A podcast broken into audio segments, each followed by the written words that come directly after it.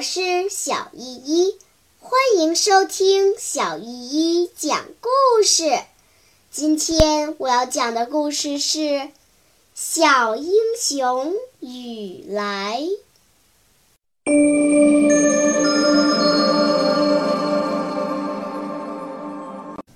第三十三章：一场大战。伪军队长在前面走。穿着狐狸皮大衣，脸又瘦又长又黄，像根蔫巴黄瓜，下巴尖尖的向前撅着，稀稀疏疏长着几根胡子，活像一条饿了多少日子的老狼。他拿望远镜向白峰四望，见村里静静的，看不出什么来。老狼的脸上似乎还带着一点失望的神情，摆一摆手说：“这村里没有，前进！”哪里知道，就在他们眼前，一堆堆的熟家垛后面，早有人等他们等得不耐烦了。游击队员们都把肚子紧紧地贴在这地面上，听不到说话声，听不到咳嗽声。连抽烟的人都熄灭了烟头，收起了小烟袋。冷风呜呜地从远处吹来，把他们插在头上的干叶子吹得哗啦哗啦响。村里的公鸡咯咯地叫着，敌人越来越近，越来越看得清楚了，嗡嗡嗡嗡，说话的声音都听得见了。杜少英做了一个手势。游击队员们都把手榴弹的木盖悄悄揭开，子弹早就上了膛的步枪对准了敌人，机关枪手都那么睁一只眼闭一只眼，向敌人瞄准了。要是杜少英再做第二个手势，手榴弹就可以吭吭吭吭朝敌人的队伍里扔去了，机关枪就可以哒哒哒哒地扫射起来了。就可以沙呀沙呀地呐喊着冲上去了，可是杜少英却偏偏把手放了下来。敌人摇摇摆摆的，好不得意呀！为什么我们的阵地上还没有人吭声？为什么杜少英还不发命令开火？为什么机关枪像个哑巴一样不叫起来？再过一刻钟。敌人就从眼前过去了，进白风寺村里去了。雨来到底没有回村里去，他走到趴在最后的一个战士身旁，说：“叔叔，我在你这儿趴着行不行？”战士眨着眼睛，上下打量着雨来，问：“趴我这儿干什么？看你们打仗呀？什么？看我们打仗？快走你的吧！”你以为这是随便闹着玩的？怎么的？雨来用受了委屈的声调说：“我又不给你们捣乱，就这么在最后的趴着看看都不行啊！”雨来嘴里说着，就趴在这个战士的身边了。战士着急地叫道：“你这算干什么？出了事儿谁负责任？不行不行，请你快走吧！”雨来拿胳膊肘推了这战士一下，使了个眼色。于是这个战士看见了出现在大路上的敌人，他知道在这种情况下，要是硬逼着雨来离开这里，就会暴露目标了。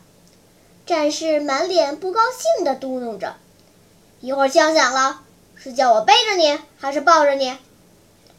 敌人越来越近了。这个战士不吭声了。雨来睁大眼睛，透过熟秸叶子的缝隙，直盯着快到跟前的敌人，心里扑通扑通的跳。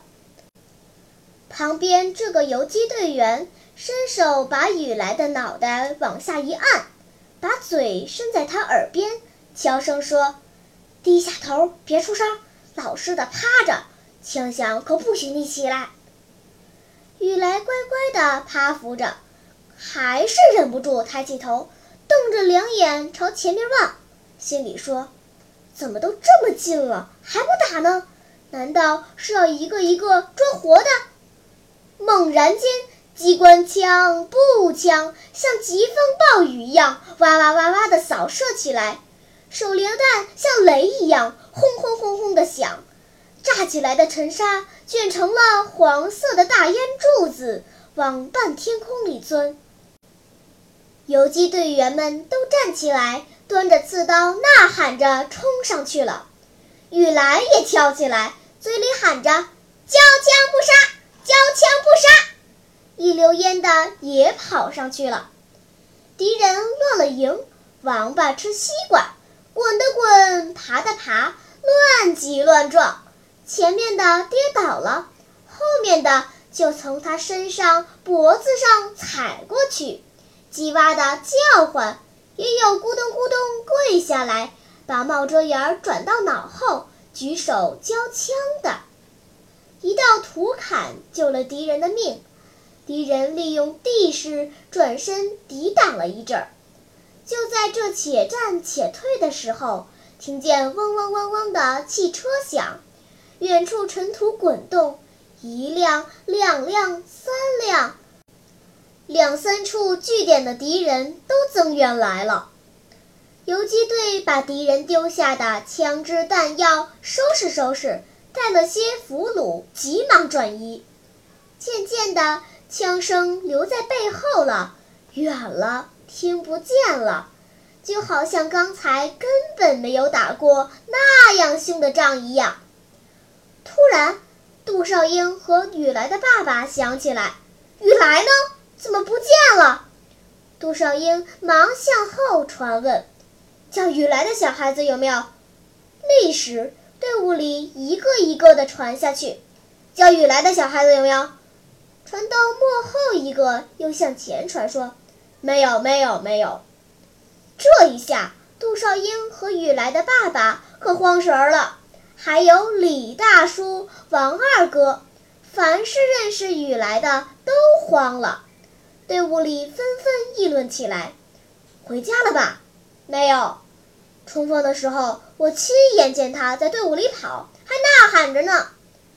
也许牺牲了吧？不能。怎么这些人都好好的，偏偏把这个孩子打死了呢？